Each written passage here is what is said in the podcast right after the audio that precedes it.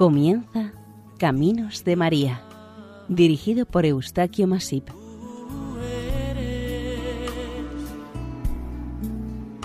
entre todas las mujeres. Les damos la más cordial bienvenida al programa Caminos de María con la advocación dedicada a Nuestra Señora de Lourdes en su segunda sesión. Es nuestro deseo aportarles algún dato o información sobre cada una de las advocaciones que les presentamos. Al mismo tiempo agradecemos sus colaboraciones y sugerencias.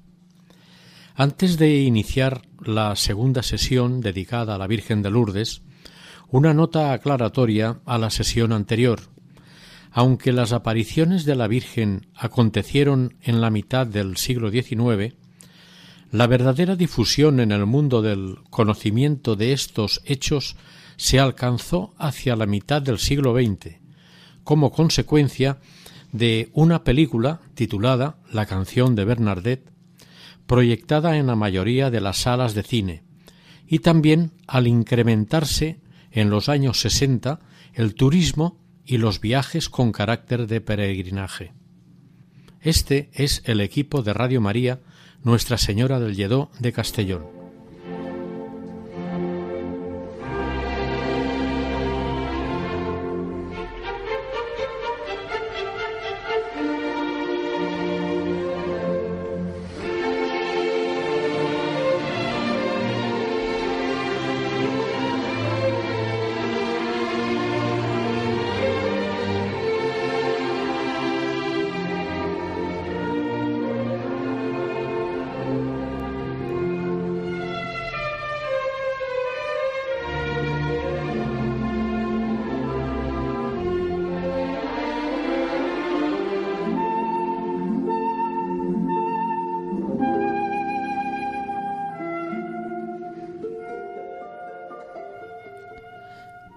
A la novena aparición.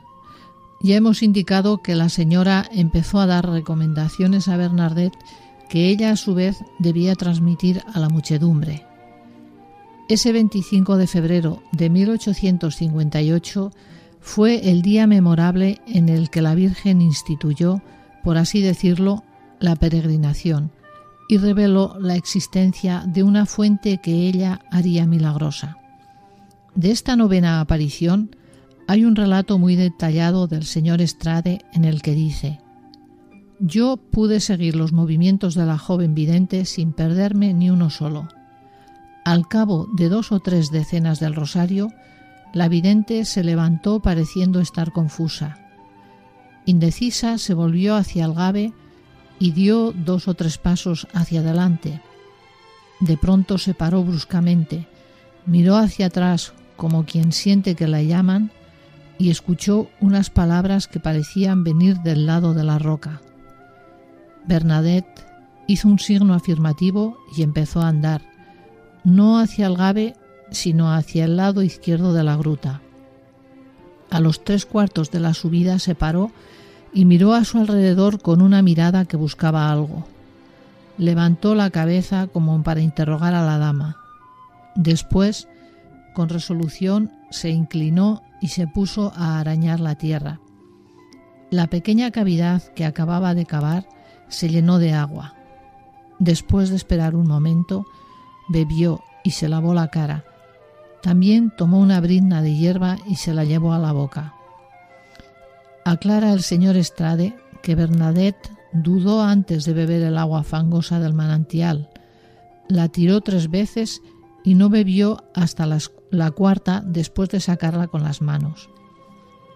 Bernadette, en éxtasis, guiada por las indicaciones exactas de la señora, acababa de descubrir la fuente en la que tantos enfermos vendrían a bañarse y a recobrar al mismo tiempo la salud del cuerpo y del alma. Los espectadores más instruidos no comprendieron nada de la importancia de lo que acababa de ocurrir.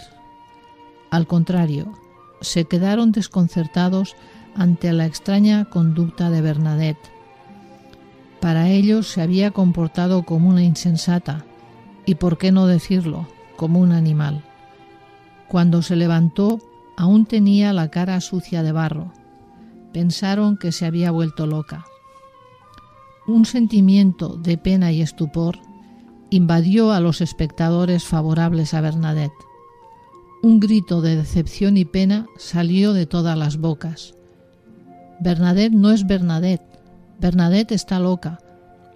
La hora de la admiración había pasado. Pero algunos buenos cristianos no se dejaron influenciar ni decepcionar, así como tampoco el doctor Dozú, médico inteligente, fino observador y muy lúcido. Pero quien menos se decepcionó fue Bernadette. Esta volvió a su sitio y le limpiaron la cara. Estaba más feliz que nunca. Tenía la sonrisa de los ángeles en los labios y siguió contemplando la visión celestial. Cuando el éxtasis terminó, mientras volvía a Lourdes, le, le preguntaron sobre el significado de su conducta y respondió con sencillez y naturalidad.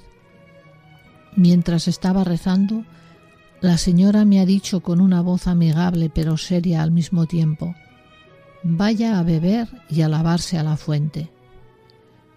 Como yo no sabía dónde estaba esa fuente y creía que no tenía importancia, me fui hacia el gabe. La señora me llamó y me señaló con el dedo que fuera a la gruta, al lado izquierdo. Obedecí, pero yo no veía agua. No sabiendo de dónde cogerla, arañé la tierra y salió. Dejé que se aclarara un poco. Después bebí y me lavé. También comí hierba. No sé por qué. La señora me ha empujado a hacerlo por un impulso interior.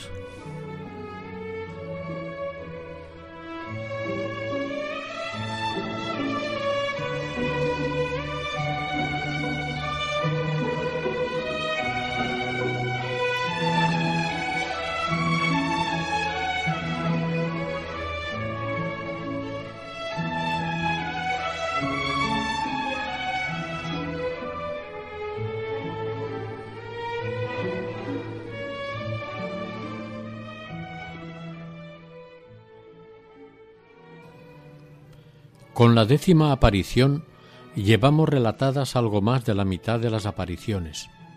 Antes de continuar, debemos aclarar que hay un baile de fechas, según algunos. Del 26 de febrero, según el doctor Duzou, que asistía como testigo a las apariciones, escribió El viernes 26 de febrero, Bernadette salió de su casa en el momento en que se levantaba el día y se dirigió a la gruta de Masabiel. La niña se puso de rodillas y rezó durante mucho rato mientras iba desgranando su rosario. La señora no se apareció. Sin embargo, según el informe de testigos muy dignos de fe, en particular la señorita Peirat, quien más tarde entraría en las hermanas de San Vicente de Paul, señaló que después de rezar una o dos decenas en el sitio donde se arrodilló al llegar, Bernardez saludó a la señora invisible. Pronto empezó a subir hacia la gruta de rodillas y besando la tierra varias veces.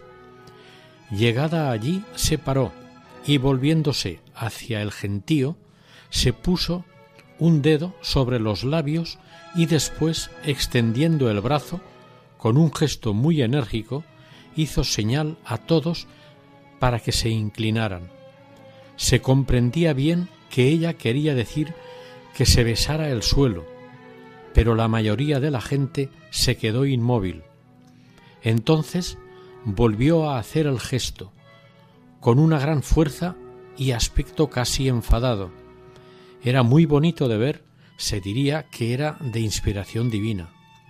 Al instante, todas las frentes se inclinaron y nuestros labios besaron este lugar santo para obedecer las órdenes de la visión que nos eran transmitidas por Bernadette. Por otro lado, el relato de Juan Bautista Estrade confirma punto por punto el anterior. Por tanto, admitimos que el 26 viernes hubo aparición y por primera vez en ese día Bernardet y todos los que la creyeron inspirada besaron la tierra. Este acto colectivo de penitencia se repetiría a partir de entonces varias veces en otras apariciones. Seguramente deben estar en un error quienes afirman que no hubo aparición el viernes 26, ya que debió de ser, como dicen los historiadores, el miércoles 3 de marzo, el día que no hubo aparición.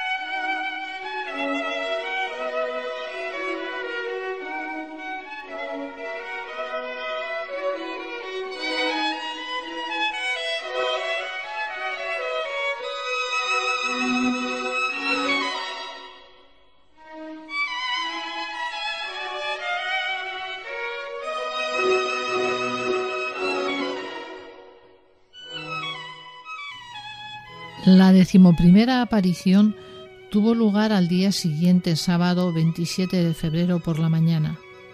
Bernadette volvió a Massabielle. La visión y la alegría de la vidente se prolongaron un poco más de lo habitual. Al final de la visión, la señora, según contó Bernadette, pareció recogerse y meditar. Pronto salió de sus reflexiones y dijo a la pequeña privilegiada vaya a decir a los sacerdotes que debe ser construida aquí una capilla. No le era suficiente a la Virgen haber descubierto una fuente y haberla hecho milagrosa. Además quería que se edificara una capilla sobre aquel lugar. Según ciertas versiones, la Virgen había pedido, vaya a decir a los sacerdotes que yo quiero que se construya aquí una capilla. Como vemos, añadía un elemento esencial en la preparación y formación de las futuras peregrinaciones. Cuando terminó el éxtasis, Bernadette parecía estar preocupada y absorta. En efecto, estaba muy apurada. A una niña tímida e ignorante como ella era, la Virgen le había encomendado una misión muy costosa y temible. En lo concerniente a cuando la Virgen le dijo vaya a decir a los sacerdotes, ella comprendió que sobre todo era al cura Peiramal. Este, aunque perteneciente a la burguesía de la región, tenía salidas de tono muy fuertes, era bastante huraño y a menudo acogía a la gente con brusquedad y la intimidaba. Era un hombre de alta estatura y fuerza hercúlea, pero bajo una capa ruda escondía un corazón sensible y generoso hasta el exceso. Solía suceder que daba a los pobres de la villa todo lo que poseía, incluso su ropa, y según su criada, hasta la excelente comida que le preparaba los días de fiesta. Era al mismo tiempo temido y venerado por sus parroquianos, sobre todo por la gente humilde. Bernadette decía de él, aunque sea bueno, le temo más que a un gendarme.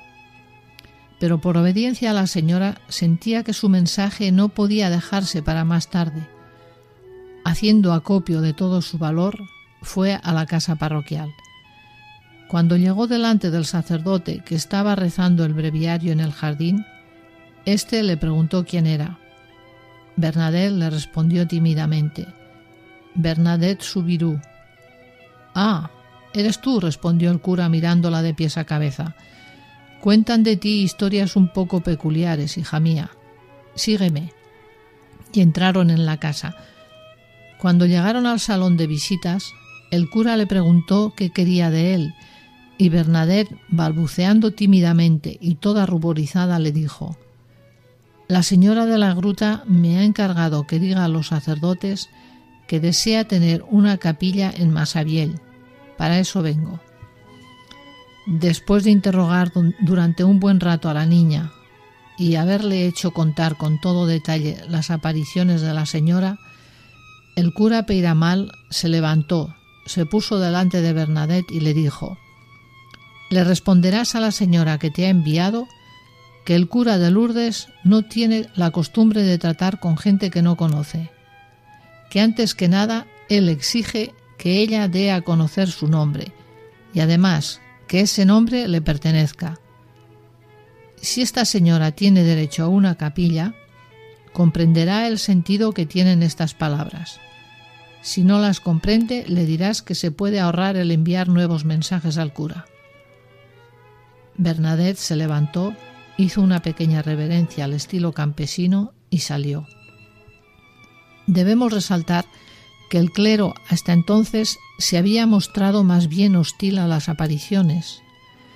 El cura párroco había prohibido a todos los vicarios y sacerdotes de su vicariato que fueran a Masabiel Alguien dijo al respecto, en esta materia de manifestaciones divinas, si el pueblo se muestra a veces demasiado crédulo, sucede que por un fenómeno que en principio sorprende pero es real, el clero, los religiosos y religiosas son muy escépticos, muy rebeldes a la hora de creerlo y exigen con una severidad a menudo excesiva que sean probadas diez veces.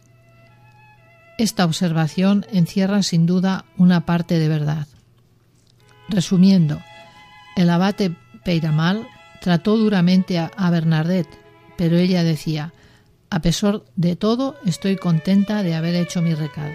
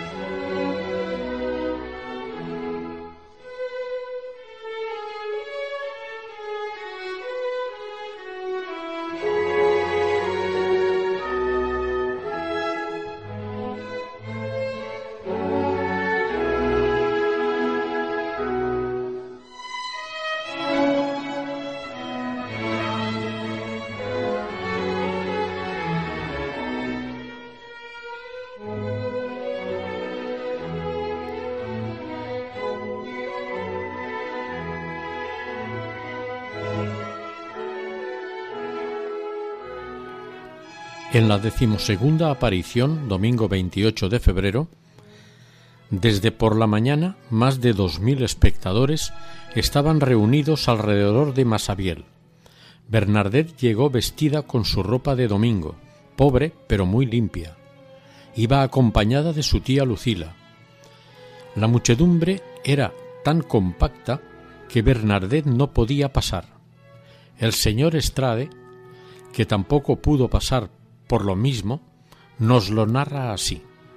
Desde lo alto de mi observatorio vi cómo se formaba alrededor de Bernadette como una inmensa corona de cabezas humanas, superpuestas unas a otras, inclinadas hacia adelante para ver mejor. La figura seráfica de la vidente reflejaba sobre los rostros de los espectadores las divinas irradiaciones de la Señora. Alrededor de la roca todo era sublime, silencioso. Más allá de la masa de gente, en las líneas más alejadas del anfiteatro viviente, vi escenas personales del más vivo interés. Aquí, un robusto montañés con aire poco atractivo, llorando como un niño. Más lejos, un fuerte labrador de la llanura, torciendo su bastón hasta partirlo en dos. Cerca de mí, un obrero de ciudad musitaba en voz baja todos los juramentos de su vocabulario para expresar su admiración. En un rincón, un burgués escéptico se esforzaba por recitar oraciones hacía tiempo olvidadas.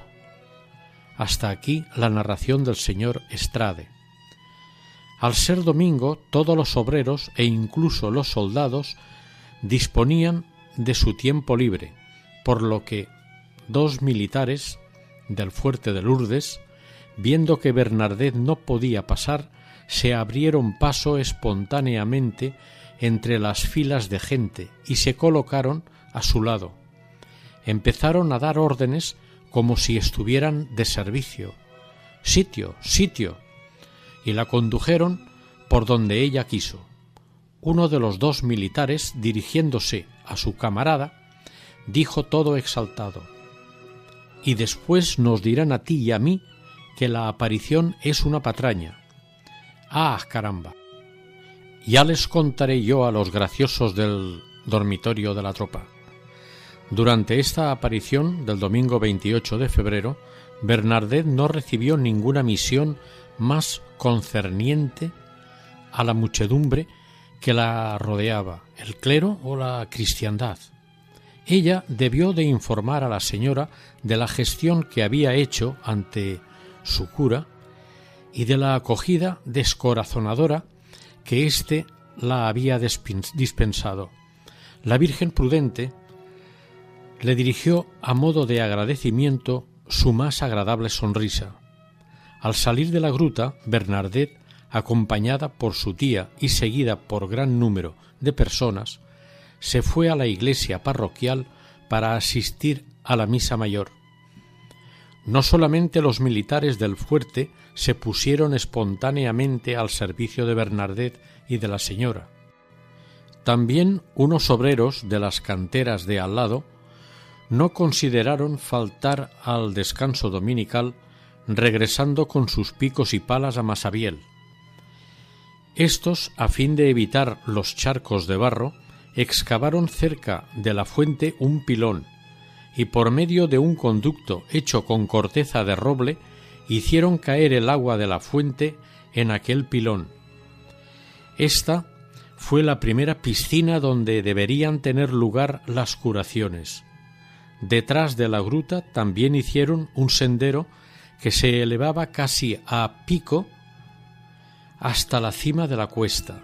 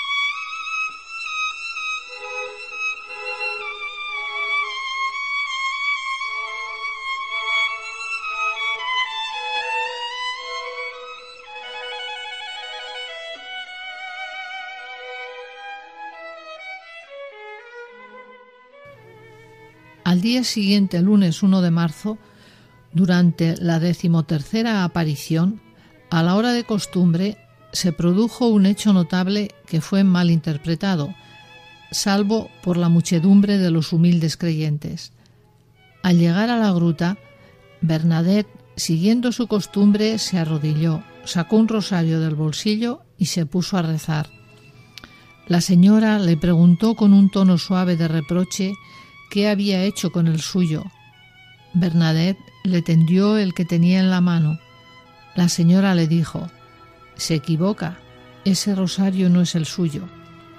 Entonces Bernadette, mirando el rosario, se dio cuenta que era el de una amiga que se lo había confiado con la esperanza de que más tarde le sirviera de reliquia. Bernadette metió el rosario en su bolsillo, sacó el suyo y se lo presentó a la señora alargando el brazo hacia la gruta.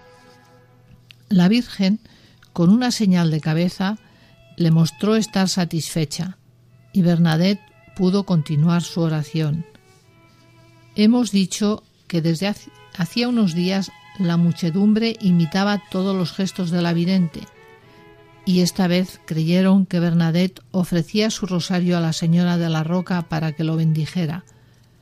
Al momento, todos los espectadores sacaron sus rosarios de sus bolsillos y los presentaron levantando el brazo con dirección a la gruta. El señor Estrade, que asistía desde lejos a esta escena, no comprendió lo que significaba aquello, pero como cristiano de buena voluntad vio una expresión de fe que le impactó profundamente. No se equivocaba en absoluto. La Virgen, sin ninguna duda, quiso hacerle comprender a Bernadette que debía utilizar su propio rosario y quería que todo el mundo hiciera lo mismo. Sabemos que antiguamente, y en aquellos tiempos aún era así, hasta que la Iglesia lo modificó, no se ganaban indulgencias si se utilizaba el rosario de otra persona e incluso el rosario que uno utilizaba habitualmente, si se prestaba a otra persona, perdía las indulgencias que le habían sido otorgadas. Por tanto, el rosario era una especie de arma espiritual exclusivamente personal. La Iglesia entendía que cada uno debía usar su propio rosario. Era intransferible. Nuestra Señora del Rosario tenía razón al amonestar a Bernadette para que siguiera las normas disciplinarias de la Iglesia. Los asistentes, sin pensar tanto, inspirados por un sentimiento interior, habían actuado perfectamente presentando a la Virgen cada uno su rosario como testimonio de devoción y piedad filial. No cabe la menor duda de que la Virgen debió agradecer este homenaje. Este incidente dio a la prensa librepensadora una ocasión más para ridiculizar las apariciones. Eran las voces discordantes y llenas de odio que bajaban por el gabe y que Bernadette había oído en éxtasis en la tercera aparición. En el periódico escribieron La pequeña comediante del molinero de Lourdes reunió aún alrededor de ella esta mañana 1 de marzo, bajo la roca de Massabielle, cerca de dos mil inocentes. Imposible describir el embrutecimiento y el cretinismo moral de estos últimos. La visionaria se sirve de ellos como de una banda de monos y les hace hacer tonterías de todo tipo. Esta mañana la pitonisa, no teniendo ganas de hacerse la inspirada y para variar los ejercicios, no ha encontrado nada mejor que constituirse en sacerdotisa. Tomando sus grandes aires de autoridad, ha exigido a esos beatos la presentación de su rosario y ha dado una bendición general. Esto sucedía el 1 de marzo de 1858. La víspera, es decir, el domingo, Bernadette fue aprendida por un funcionario que la llevó al juez de instrucción señor Rives. Este la injurió, amenazó tratándola de granuja, reprochándole que hiciera correr a todo el mundo a la gruta, afirmándole que era empujada a actuar de esa manera y que acabarían metiéndola en la cárcel o matándola. La niña no se dejó intimidar y el juez le dijo al comisario Dejémosla, no tenemos nada que hacer con ella. En ese momento, la Madre Superiora del Hospicio, que había entrado al final del interrogatorio, llorando les dijo Se lo ruego, señores, déjenos a la, a la pequeña, no permitan que muera. La prueba, como vemos, no cesaba de atormentar a Bernadette y a su familia.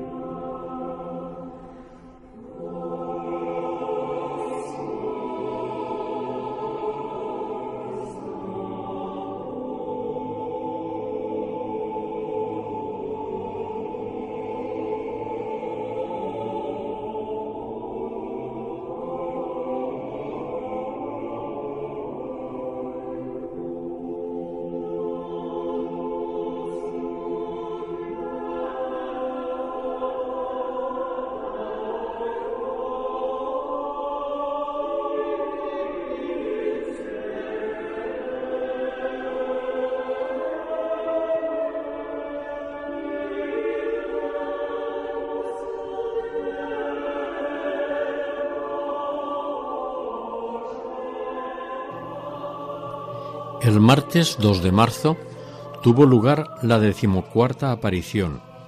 Bernardet se dirigió fielmente, según su costumbre, a la gruta. El fin de la quincena estaba cerca. Sus padres y sus tías habían cogido la costumbre de acompañarla por turno. Ese día la acompañó su tía Basila. Mientras Bernardet tenía en una mano un cirio bendecido, encendido, y con la otra el rosario. Vio a la señora. Como ya hemos dicho siempre, empezaba poniéndose de rodillas, sobre una gruesa piedra a unos metros de la gruta.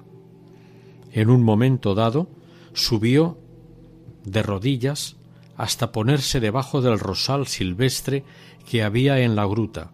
Mantuvo una conversación íntima con la Virgen, y después volvió a bajar de rodillas a su sitio.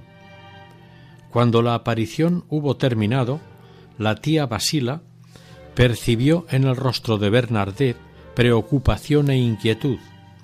Interrogada, la niña le respondió La señora me ha encargado que vuelva a decirle al señor cura que ella quiere una capilla en Masabiel y que se venga en procesión y añadió Tía, ¿querría usted acompañarme a casa del señor cura?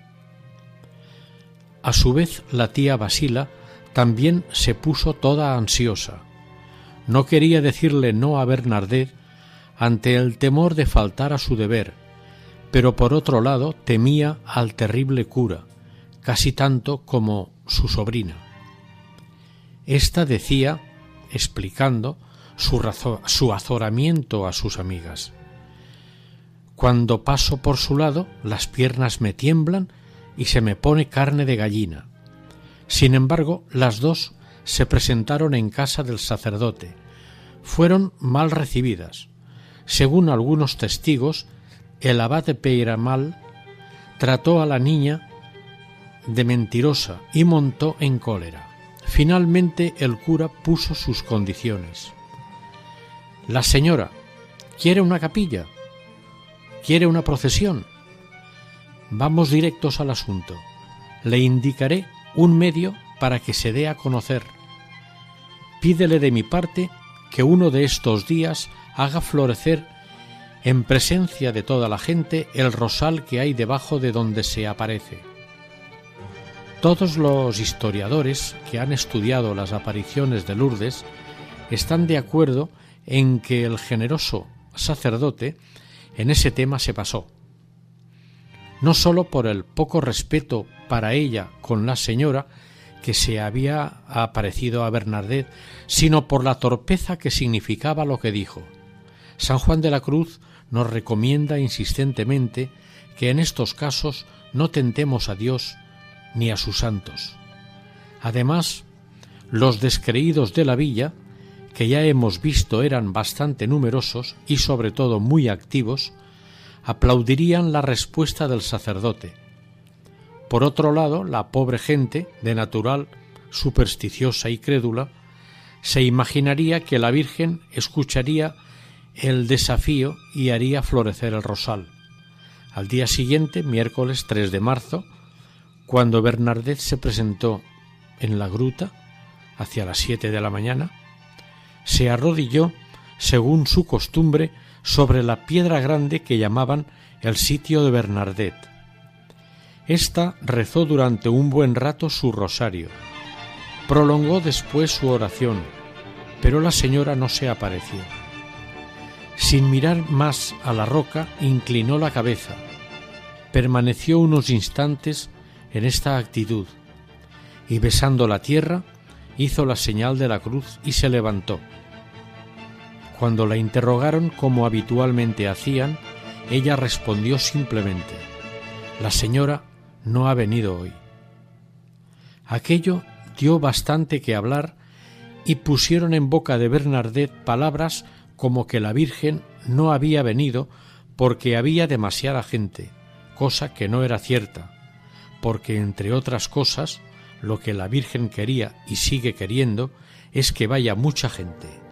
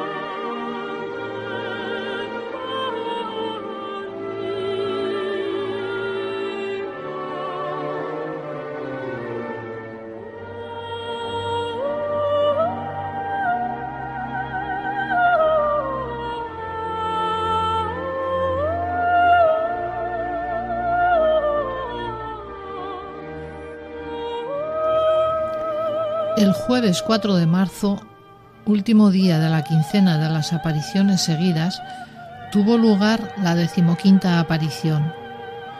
Todo el mundo estaba persuadido de que se produciría algún milagro sensacional. se creía que la Virgen se haría visible a todos los espectadores o bien que haría florecer el rosal a los ojos de todos. Ese jueves era día de mercado en Lourdes. Además, el tiempo era excepcionalmente radiante. Desde el miércoles una muchedumbre incalculable había ido llegando a la pequeña villa. Esta afluencia, que sobrepasaba todas las previsiones, no dejó de inquietar a las autoridades. El 2 de marzo, el alcalde de Lourdes escribió al prefecto de Tarbes para pedirle instrucciones de manera oficial. El prefecto respondió el 3 de marzo diciendo que no había que intervenir en asuntos religiosos y que el único deber de la administración municipal era velar por el orden y la seguridad de las personas. Esta fue una orden muy prudente e inteligente, pero uno de los familiares que formaban parte del gabinete del barón Massy le contó los prodigios que se esperaban en Masabiel para el día siguiente. Este se preguntó si la roca no estaría preparada o minada para ser iluminada o incluso para explotar a la hora convenida. Envió un telegrama a Lourdes ordenándole al alcalde que hiciera examinar detenidamente todos los rincones de la gruta. La respuesta del alcalde vale la pena ser leída. Es un ejemplo típico de las increíbles hipótesis a las que puede recurrir la gente inteligente cuando pretende explicar por medio de causas naturales los fenómenos de orden místico o sobrenatural. Dice así, Ayer a las 7 de la tarde recibí su telegrama. A las 11 de la noche hice visitar la gruta al señor comisario de policía, al sargento de la gendarmería y a mi secretario. Tres agentes del ayuntamiento han estado encargados de vigilar hasta la llegada de la niña. El señor Capdeviel, mi adjunto y el comisario de policía fueron a la gruta esta mañana a las cinco para esperar la llegada de la joven y poder constatar todo lo que pudiera ocurrir. Hasta aquí parte del telegrama. Naturalmente, no se descubrió la más mínima traza de una preparación capaz de producir los más mínimos efectos de luz o explosión. El jueves 4 de marzo, día impacientemente esperado desde primera hora y antes mismo de salir el sol, todo Lourdes estaba en pie. El alcalde pidió al comandante del fuerte que pusiera la guarnición a su disposición. Los soldados, vestidos con uniforme de gala y guantes blancos, llegaron a las seis de la mañana al ayuntamiento y fueron escalonados con el arma en el brazo hacia el camino que conducía a Masabiel. Algunas brigadas de la gendarmería, llamadas de fuera, unas a pie, otras a caballo, hacían circular a la gente en las calles. La brigada de Lourdes, como un piquete de honor, permanecía de guardia bajo la arcada de la gruta. El alcalde, el adjunto y el comisario de policía, ceñidos con sus fajines, se multiplicaban dando órdenes. No se produjo ningún disturbio. En casa de los Subirús todo permanecía en la paz acostumbrada. Bernadette, por esa especie de extraña indiferencia que todos los testigos perspicaces constataron con asombro y que es de orden espiritual y místico, se levantó, se vistió, fue a misa y se dirigió a toda prisa hacia la gruta.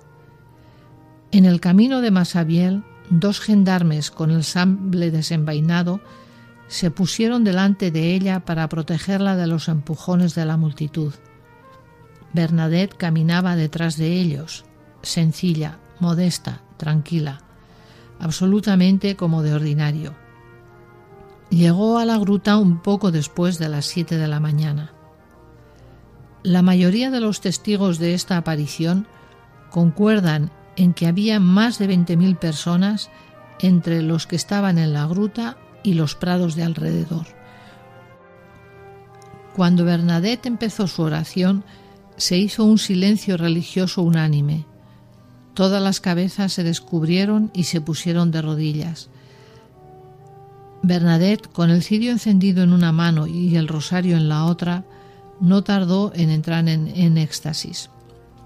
Unas veces seria, otras sonriente, se dirigió hacia la gruta. Llegada al fondo, levantó los ojos, sonrió y volvió a su sitio. Rezó tres rosarios. La aparición duró cerca de una hora, pero contrariamente a lo que esperaban muchos espectadores, el rosal no floreció y no se produjo ningún prodigio. La señora no se mostró a la muchedumbre ni se vio ninguna luz resplandeciente en las profundidades de la gruta. Cuando la jovencita volvió a su estado normal, se dispuso a volver a su casa. Los gendarmes que la habían acompañado, seguidos por toda la brigada, la llevaron junto con sus padres hasta su pobre vivienda. Muchos espectadores se fueron decepcionados. Habían venido para ver una señal y solo se les había dado ver la oración estática de Bernadette.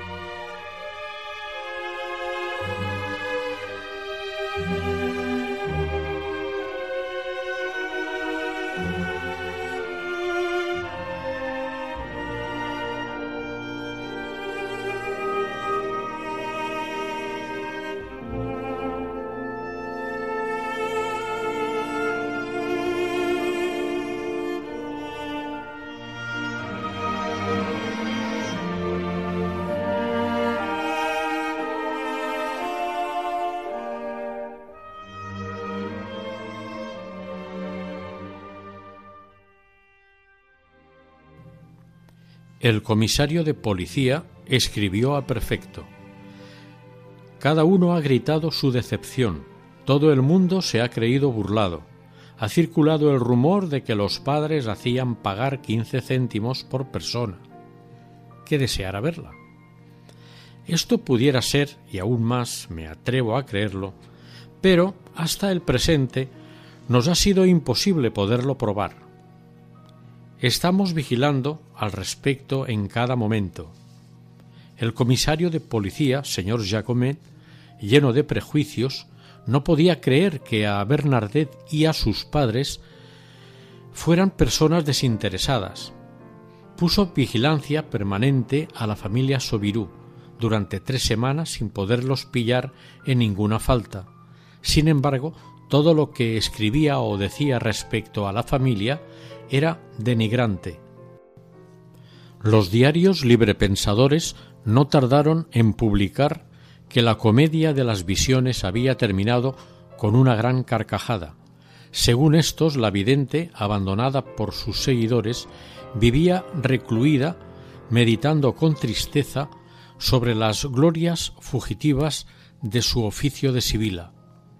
Después de la aparición, la inmensa muchedumbre de espectadores al parecer quedó dividida. Unos, los más racionales, se inclinaron por el escepticismo. Los otros, más sencillos y crédulos, se dejaron llevar por el entusiasmo. las autoridades civiles, juez de instrucción, alcalde, etc., deseando que todo terminara pronto, se persuadieron a sí mismos de que al haber terminado la gran quincena, todo había terminado. Los acontecimientos parecieron darles la razón durante los días siguientes. Al terminar la quincena, le dijeron a Bernardet que ya no debería volver a la gruta, pero ella, con suma discreción, no dejó de ir, todos los días a la hora que le parecía, al atardecer, al salir de clase. Los días de vacaciones iba a pasar largos ratos con la señora y para no llamar la atención se ponía en el fondo de la gruta rezando piadosamente su rosario. Llegaba sola, escondida bajo su capucha.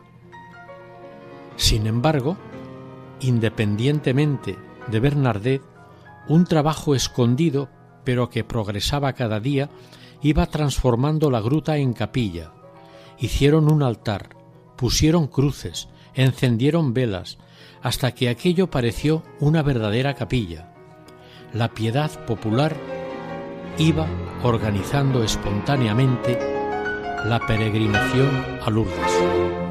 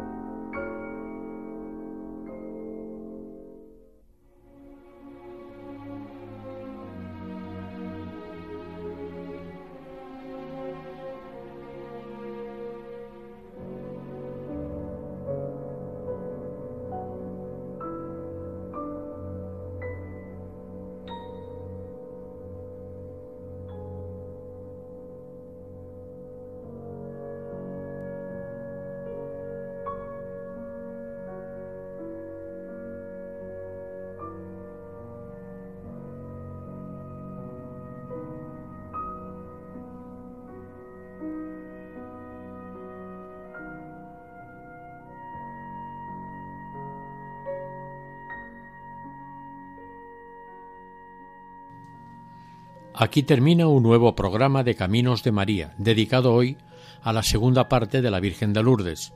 Gracias por su amable atención y seguir en esta sintonía. El equipo de Radio María en Castellón se despide deseándoles que Dios y la Virgen les bendigan.